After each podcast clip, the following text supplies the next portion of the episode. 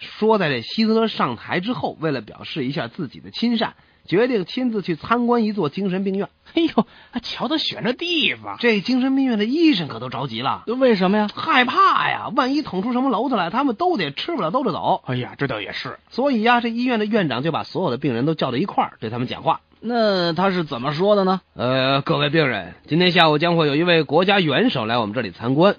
我要求你们每一个人都要完全的、完全听我指挥。如果你们干得好，晚上你们就吃包子；否则的话，不许吃晚饭。哎呀， 好家伙，够厉害的！这这能不厉害吗？这是希特勒要来啊！那那些病人怎么说呢这？为了吃上包子，啊这病人们都表示非常愿意合作啊。啊，那这回晚饭有包子吃了。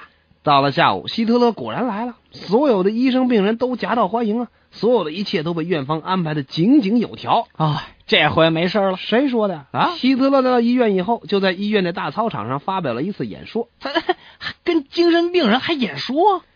你们知道我是谁吗？我就是你们的领袖，将来还会是全世界的领袖。用不了多久，我会征服整个地球。哎，我看他就是一神经病。就这时候，突然从病人的人群中跑出一人，三步两步来到希特勒身边。啊？那他要干什么？只见这个人一把揪住希特勒的脖领子，嘴里还念念有词呢他说什么了？：“你你你有病！你这站下面去！你你你你这家伙，你不晚饭不不不想吃包子了？”啊，包子。